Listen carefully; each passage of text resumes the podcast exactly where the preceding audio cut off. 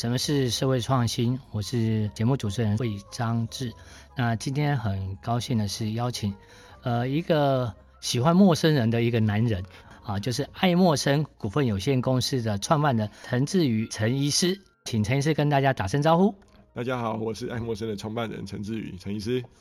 爱默生哈，这个名称还蛮特别的。为什么你喜欢爱默生人？因为我们做的是急救教育、急救推广嘛。那我们发现有一个很重要的元素，就是你对于陌生人必须必须要有一份爱跟关怀，你才会有意愿去做这样子的事情。这样，所以我们的公司就叫做爱默生。爱默生的这个名称，其实就是因为你是急救医师。那急救的这件事情上，其实是不管。呃呃，大部分都不是你熟悉的人，一定都是陌生人。所以你在急救的这个过程中，其实不会管呃熟不熟悉的部分，你都要去做这件事情嘛。所以我们就是能不能请这个陈医师简单介绍爱默生的服务的这个内容？好，就像刚刚魏总讲的嘛，哈，我是呃急救医师，我是急诊医师嘛，哈。那急诊医师有个课题，就是那种到院前心跳停止病人的一个急救这样子。但这样子的急救可能都是在呃，我们觉得是在到院之前就要做处理，而不是赶快送到医院。那为了达成这样的事情的话，我们可能就需要在院前哦，必须要能够做一个好的急救。那我们觉得这样子一个好的急救呢，是建构在三个元素上面，就是我们提的一个是呃急救的意愿，哦，你必须有意愿去做这个事情急救。那第二个再就是你要有急救的能力，你要会做嘛，对。然后第三个当然就是说，哎，如果你今天是一个有意愿、有能力的人的话，那当遇到这个机会的时候呢，你能够勇于去掌握这个机会，去帮助这些需要帮助的人。那所以其实爱默生的服务内容呢，就是针对这三件事情哈，如何提升民众的急救意愿，呃，如何强强化民众的一个急救能力，然后当有一个急救状况发生的时候呢，大家是不是能够掌握这样的急救机会？那所以呢，我们一开始抓最多心力的，事实上是在做急救机会。我们会建立一个，呃，就像是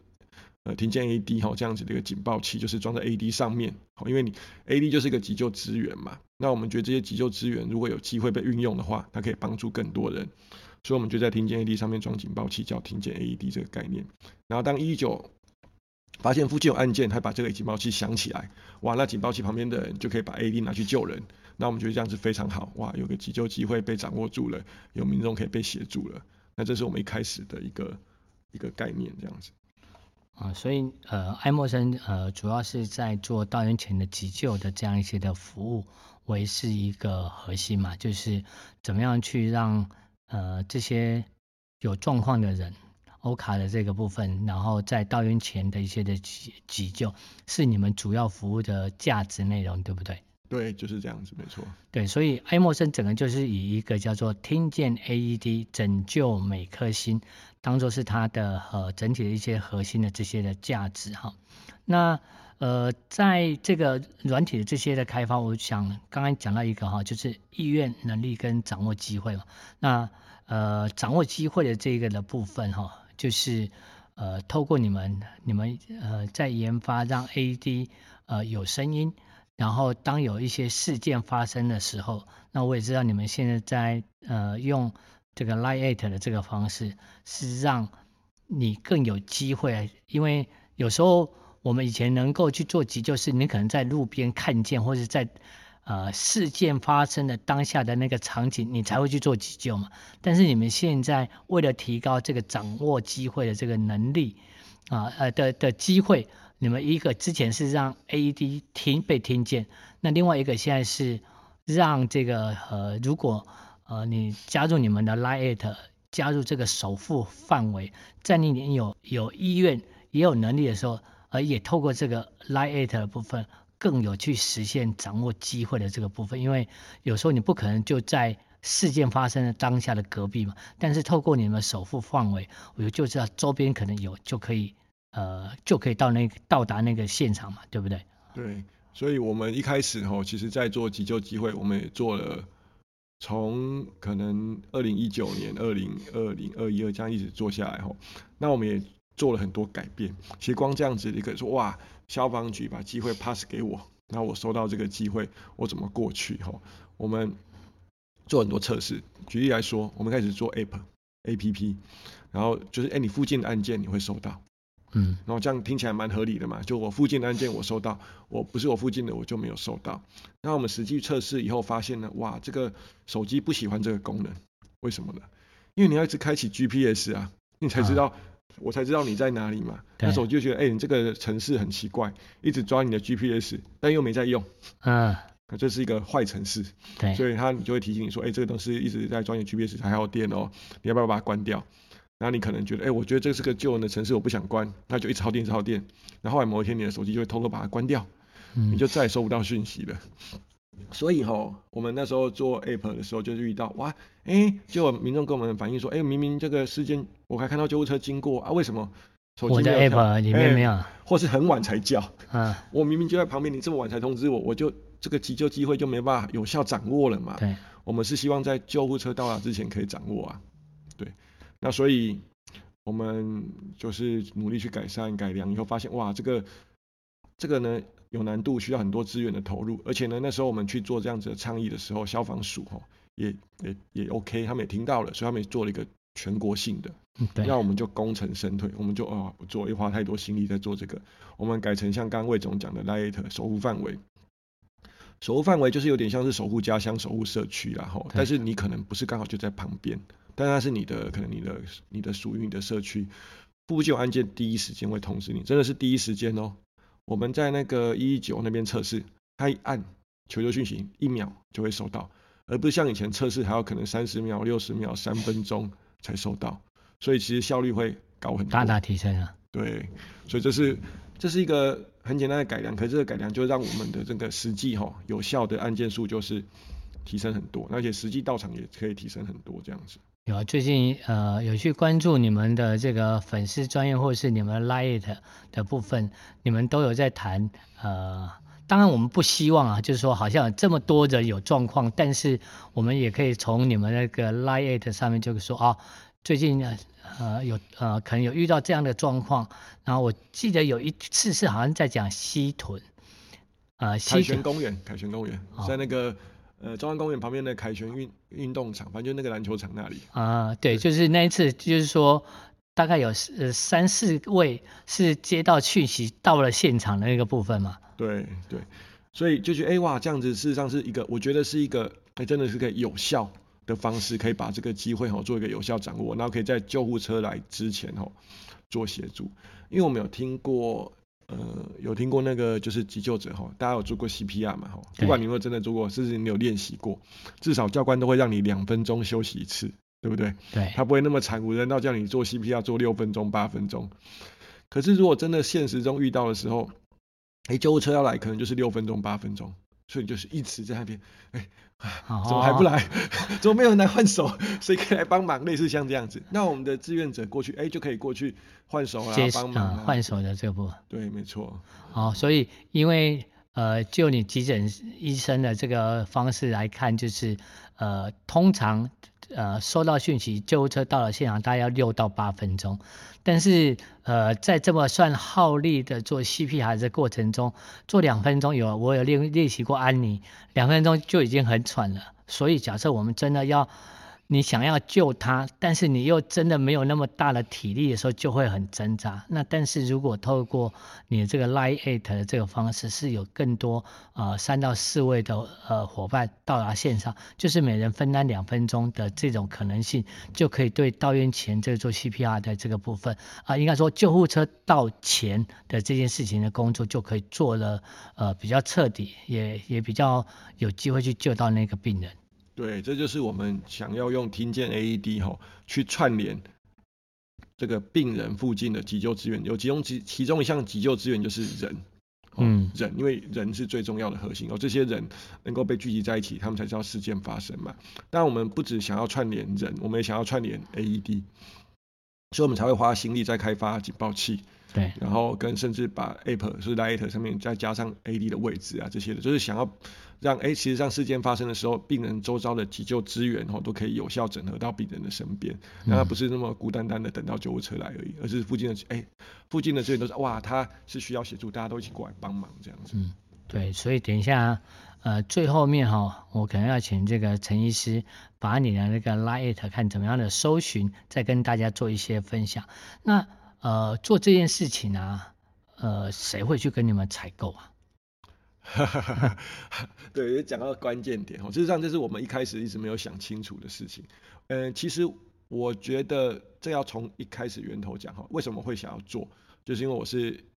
急诊医师，我也是消防局医疗指导医师，然后我是在指挥中心，就一一九的指导医师。那所以呢，我们一开始做这个事情，我们请指挥中心教病人做急救，成果很好。然后我们就想说，哇，我要请指挥中心串联 AED，就听见 AED 的起源。那个时候我在医学中心嘛，然后我们就会写研究计划啦、研究案呐，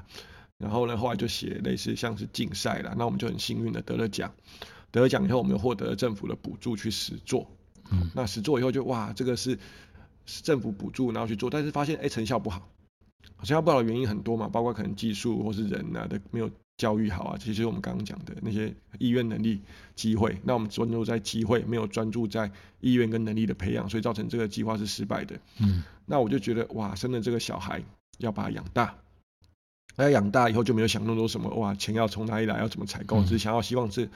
这个计划是可以真的有效，可以帮到病人的。嗯，那。现在再回来问啊、哦，那个钱要从哪里来？就是我们一开始没有想清楚，我们从来没有想过谁要来支持这个钱。好，所以后来呃写计划拿不到钱的时候，就发现那无以为继该怎么办？那我们就要去想说，哇，这营收要从哪里来？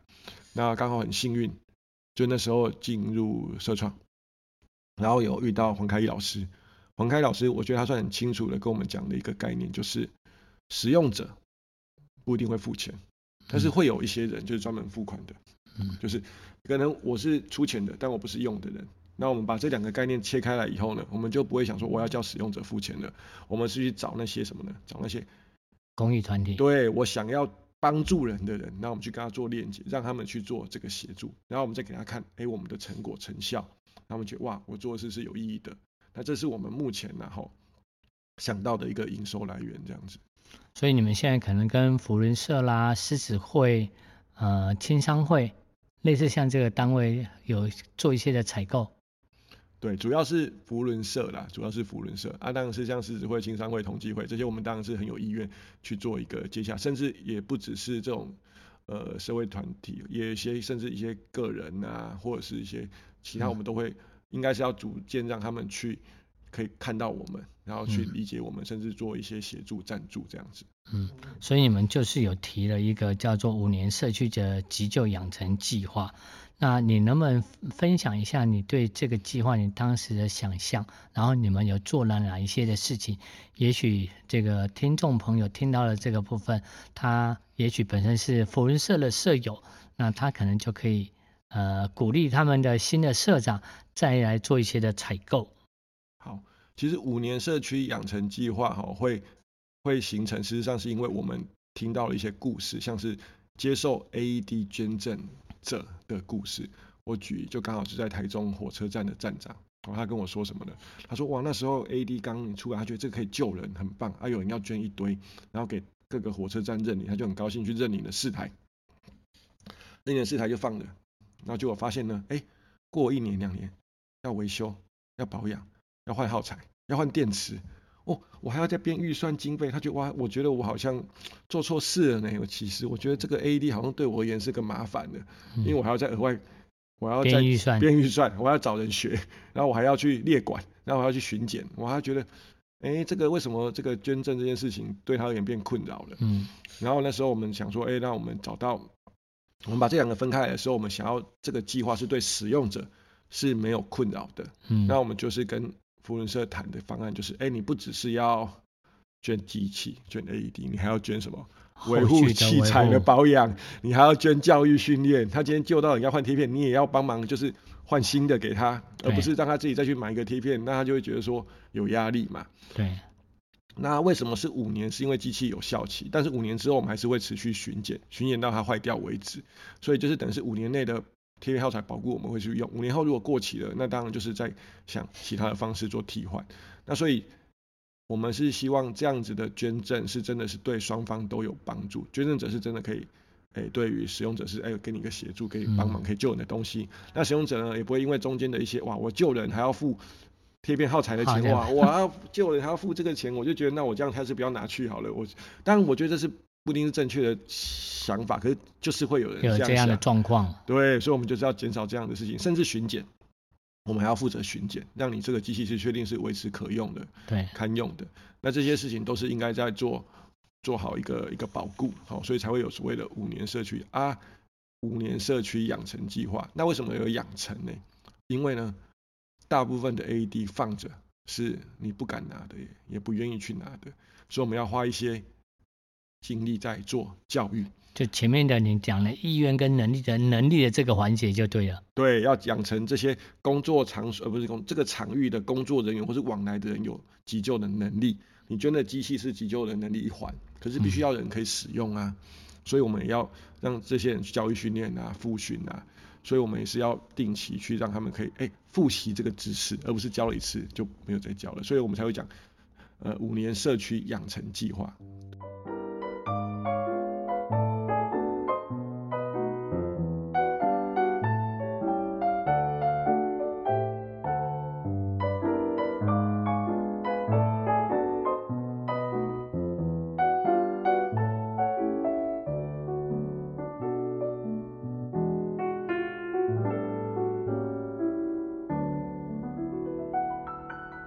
觉得个人觉得这个计划是一个蛮好的计划，就是说，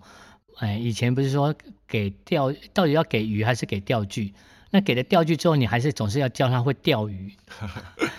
好，所以就是你又给了 AED，好像有守护了，但是不可能呃靠你的这个守护工具都从外人来。如果这个社区的人能够学好急救，也敢好有意愿了啊，有因为有能力，所以有意愿。那但是刚好就在社区就有一台 AED，然后呃也用了这个呃这个 Line 8这个方式加入这个首付范围。当真的不小心这个社区有人发生的状况，刚好有医院有能力，然后又有这个的机会，就可以去达到服务的这个效果。如果纯粹只有一台 AED，即使你换了贴片哈，呃假设福云社还是有医院去换了贴片，但是哇邻居没有人敢使用。即使事件发生了，连连使用的这个机会都没有，所以我觉得你的这个五年的养成计划，就是有一点呃，从根本的部分就解决哈，就是训练这个社区有能力，当机会发生的时候，我有设备可以很快速的呃解决这个救护车到达前的这个急救。对，所以我我们。我们非常重视这个五年社区养成计划，那我们每年都会去盘点哈，我们要如何什么时候再去做复训，嗯、如何提升他的急救的意愿、急救的能力，然后最后呢，我们要确定这急救机会是稳固的这样子。那、嗯、我我会觉得这是我们算是最重要的一个计划了这样子。对，所以因为你看你们用从 APP 改成 Line8，也是配合现在时下大家在使用数位工具的模式嘛，因为早期。呃，大家还不习惯用 Line 8的这个方式，以前就是说啊，要 App、APP 的这种方式，但是最终 APP 那个下载很多了，那个手机最常用的也许就是那十个，那变成那个 APP 的部分就比较少。那所以你们跟着这个数位的这个呃科技这个觉呃转型的这个模式，你觉得这个复呃模式是可以被呃复制的吗？的商业模式？我觉得，甚至我觉得这应该是可以被复制，也应该被复制。然后，那其实我们有跟消防署，因为其实，因为毕竟我们也希望可以走到全国嘛。那消防署做了，我刚刚讲的是做 App 嘛。那他们听到我们用 Line8，他就觉得，哎，好像 Line8 比较好用。对。对。但是我我们当然是希望是，如果他们愿意，也可以去做维护啊，什么什么的。那我们觉得这样是更好的。那。对啊，所以就是 light 我因为我有加入，虽然那个我现在缺的是那个能力，哦，所以下回有来有这个上课的时候，呃，嗯，也也要来学习具备有这样的能力了。啊，同时我有说哈、我的这个首付范围，我应该要把它换回我的居住地南屯那个地方，不然因为感觉上这种发生的这个状况不是在凌晨，就是呃凌晨或是夜晚，好像比较会有发生那。呃，刚好这个时间我大部分又是在南屯，所以如果在那个区域，搞不好我可能啊，所以我有呃跟呃，像我现在在佛法上课的时候，我都有跟请学生去下载你们那个 LINE@，请他们勇敢的那个担任这个守护的这个范围哈。也许未来我们这个手牵手就可以守护的范围就越来越大。没错，其实我我要再回应刚刚魏总讲的守护范围的事情，所以我们有听到有些人跟我们回馈说哈，哎，我收到案件了，可是我刚好那时候不在。那我就会觉得很有压力啊，很紧张啊，所以我们又特地开发了一个新的功能，这个功能已经有了，就是呢，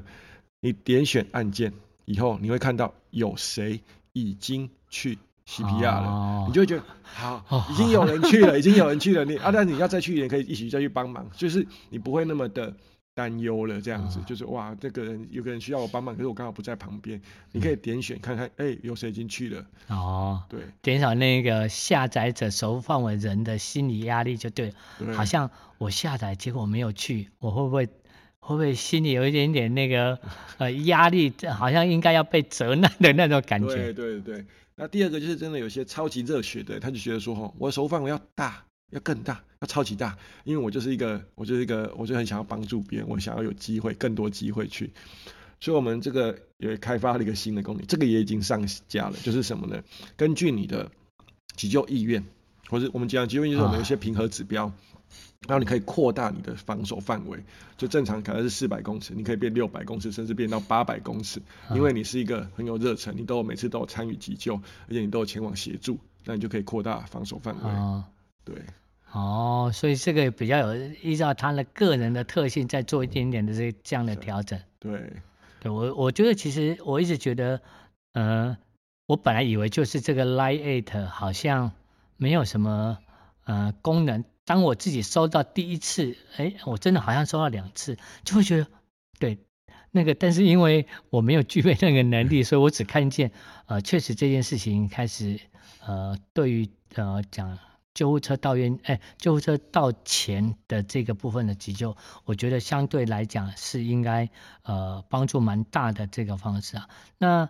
哎，你们我就看见啊，就是你们在社创基地呃蛮认真的。你们去年啊呃参加了一些的竞赛啦，参加一些补助啦，你能不能？呃，提一下你过去二零二三年的这一个部分哈、哦，你们从去参加黑客松，你们为什么要去参加这些竞赛？我一开始就是我们先竞赛给我们的力量，然后我们去做嘛，对不对？后来呢，我们发现竞赛有好处，有很多好处可以跟大家分享。这、就是曝光吗？哎，不只是曝光啊，其实现在的竞赛吼都不只是单纯比赛，他们还有培育。啊，他们会可能选出前三十强、前四十强，然后会给一个业师导师，然后去辅导你，然后让点出你的不足，然后再让你可以再做进化。对，然后中间看哎进化的程度多寡，然后再决选。所以现在竞赛吼，大家都以为竞赛只是一个月，哎，报名结束吗？没有，还是只是为了钱？不是，重点不是钱，只是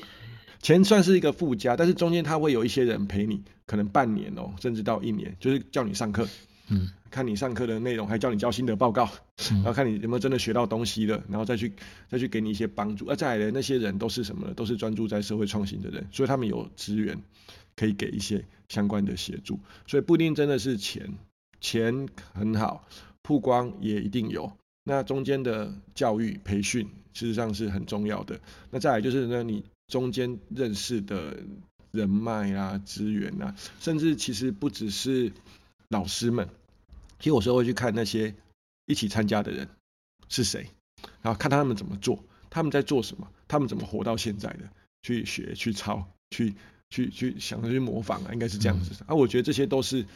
很重要的一个机会链接，所以参加比赛事实上是比我们想象中有更多好处的。嗯，对对，我我们今年的台中社会创新实验基地，二零二四年这一个年度，我们也会再去呃带各位去。一些社会创新的团队做一些观摩学习，那同时我们今年也会邀请外县市在做社会创新的呃个案来做分享。就像陈医师讲，就是说有时候社会创新这条路有一点点小小的孤单孤独，但是我们如果能够去看见其他人的一些案例，哦，原来我曾经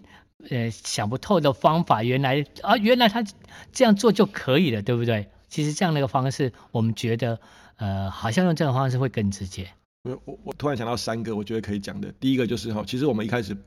没有一直很认真的去思考赚钱。这个也是某一次的竞赛的老师，他们跟你说你营收多少，一直问你营收，然后奇怪为什么社会创新要一直问你营收？因为没有营收就没有后续。然后我从那一次开始慢慢思考，哇，原来营收这件事情对我们的重要性。不赚钱的企业是罪恶的，社会企业就是企业，所以就是要赚钱。你如果你不赚钱不永续，就是就是罪恶的。那我我要讲的第二个是哈，我也是，哎，这个刚好也是在这个基地听到成功的社会企业的分享。他他分享很多很棒嘛，但我有一件事情一直印象很深刻。他说呢，我连续亏七年，我就是想不透。为什么有一个公司可以连续亏七年不倒？我一直问了，我在问很多人，我说：“哎，怎么可能连续亏七年？不合理呀！”然后什么叫做亏？亏跟赚是什么意思？对。然后我问会计师啊，问公司啊，干嘛干嘛的。不过我现在有个我自己的答案呐、啊。所谓的亏啊跟赚，当然就是数字嘛。但是我们一定要能够说服股东、跟说服员工，或是说服你买单的，就是我的营收。是一直要成长的，嗯、我相信他连续亏七年，可能他营收可能是一百万、五百万、一千万、三千万、五千万到一亿，可能那七点一他可能还是亏，可是因为他把他的钱应该要算是赚的钱拿去投入研发、研发、开发或是购置什么东西，一摊起来又是亏了，这种亏我觉得也不是真正的亏啦。嗯、所以其实，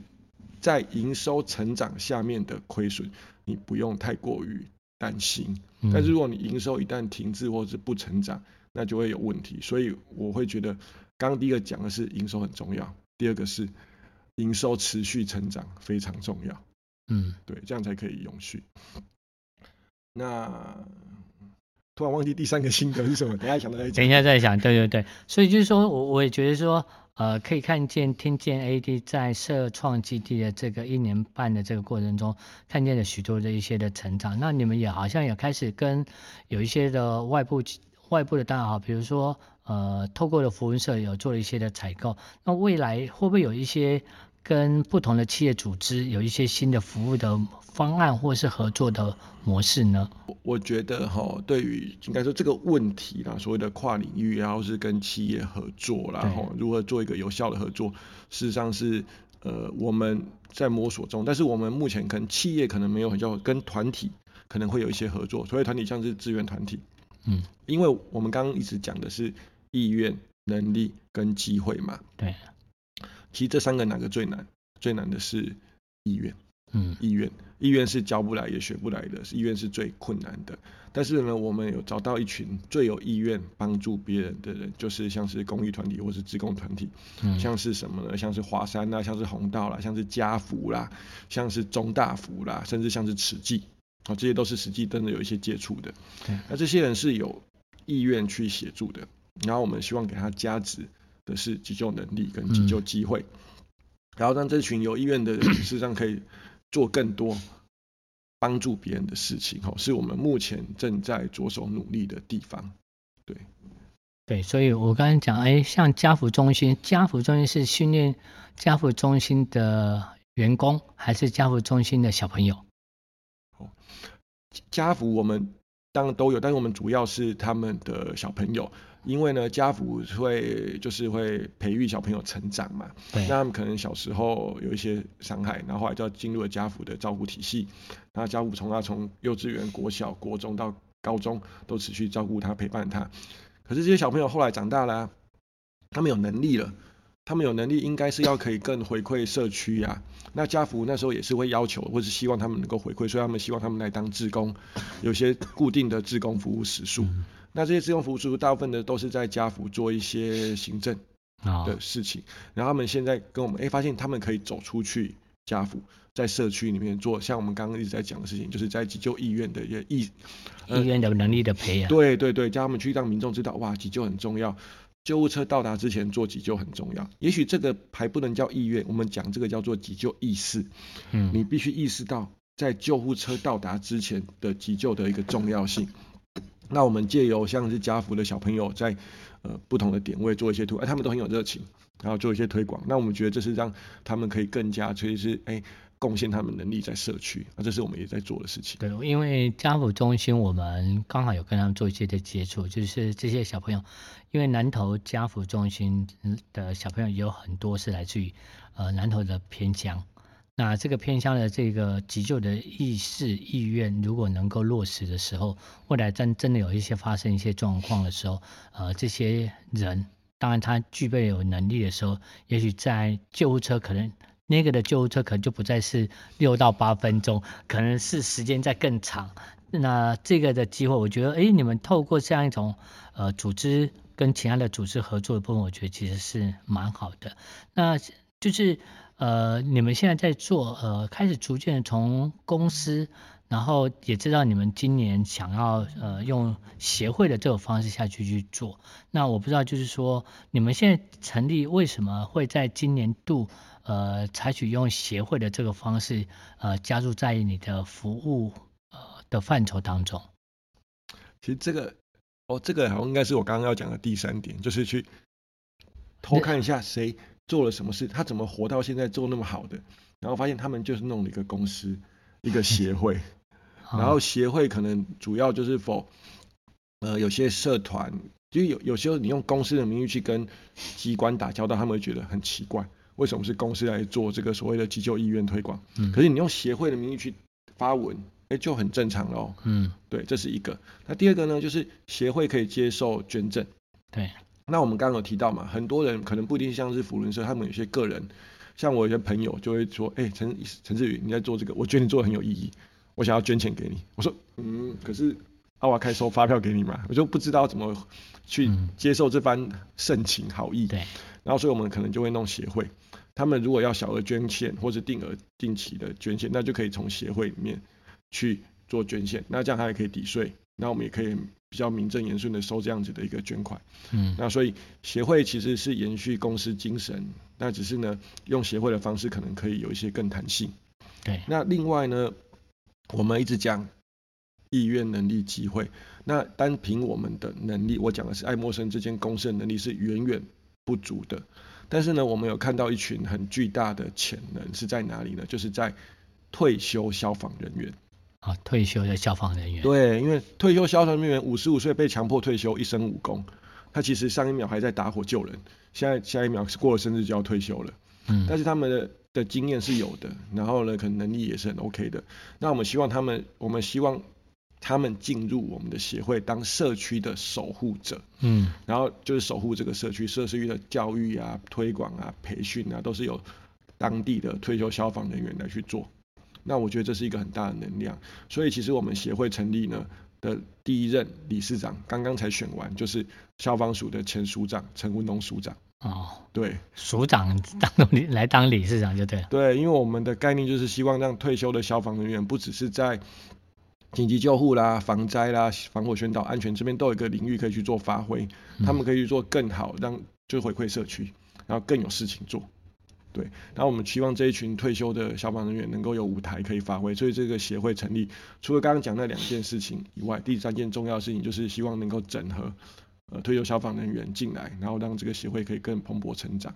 那所以也邀请了前署长来担任第一届的理事长。嗯。这样的方式蛮好，这个就是因为现在目前台湾针对社会企业的呃这个公司法里面并没有，它只有定义呃可以做一些呃公司要定义，如果挂社会企业的话，就是你的公司的组织章程啊、呃、要做一些改变，但是在捐助的这件事情上，并没有办法呃像国外的有一些是可以当做是抵税的这件事情，所以。呃，所以现在台湾还是有一些社会企业，它就是并行如你说的，就是一个是社会企业，一个是协会的方式。因为呃，就是有一些的企业有有一些的预算，但是它就必须要针对 NPO 的部分，它才办法做捐助。我觉得这样一个方式的一些扩大，其实是还蛮好的。所以我想，呃，那个我是先请陈医师先跟大家讲，那个怎么样加入你的 LINE@ It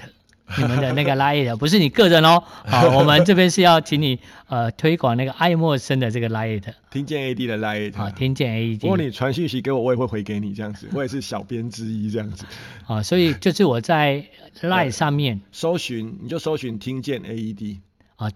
呃，搜寻听见 AED 就可以了，就可以了，对，没错。所以搜寻完了之后，你就再把你勇敢的那个 守护范围要选 守护范围。那当然，呃，如果可以的话，因为我记得好像上面有一些你们急救的课程的资讯，对不对？对，会有我们一些相关的一些推广活动啊，那急救课程啊，或是一些呃，像是教育，我们会加入教育的一些网站。那我们也会有每个月的急救排行榜。哦，你救了几个人？可以在上面有一个排行榜这样子。嗯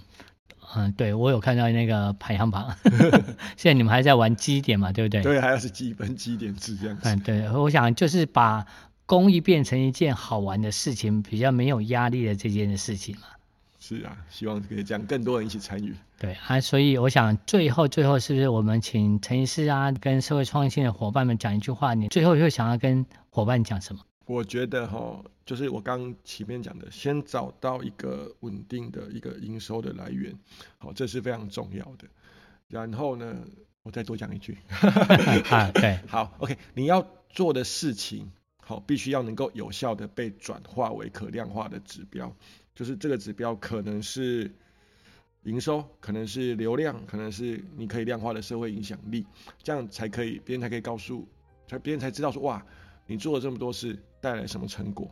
嗯，所以算两件事。对，好，所以就是说这个很很重要，所以我想今天非常谢谢陈医师来到我们的现场。记得大家要去搜寻听见 AED，然后把你的守护范围加进去，让我们对于呃这个救护车到院前的急救的这个急救成功率大大的提升在我们台湾。好，谢谢陈医师，谢谢谢谢魏总，谢谢。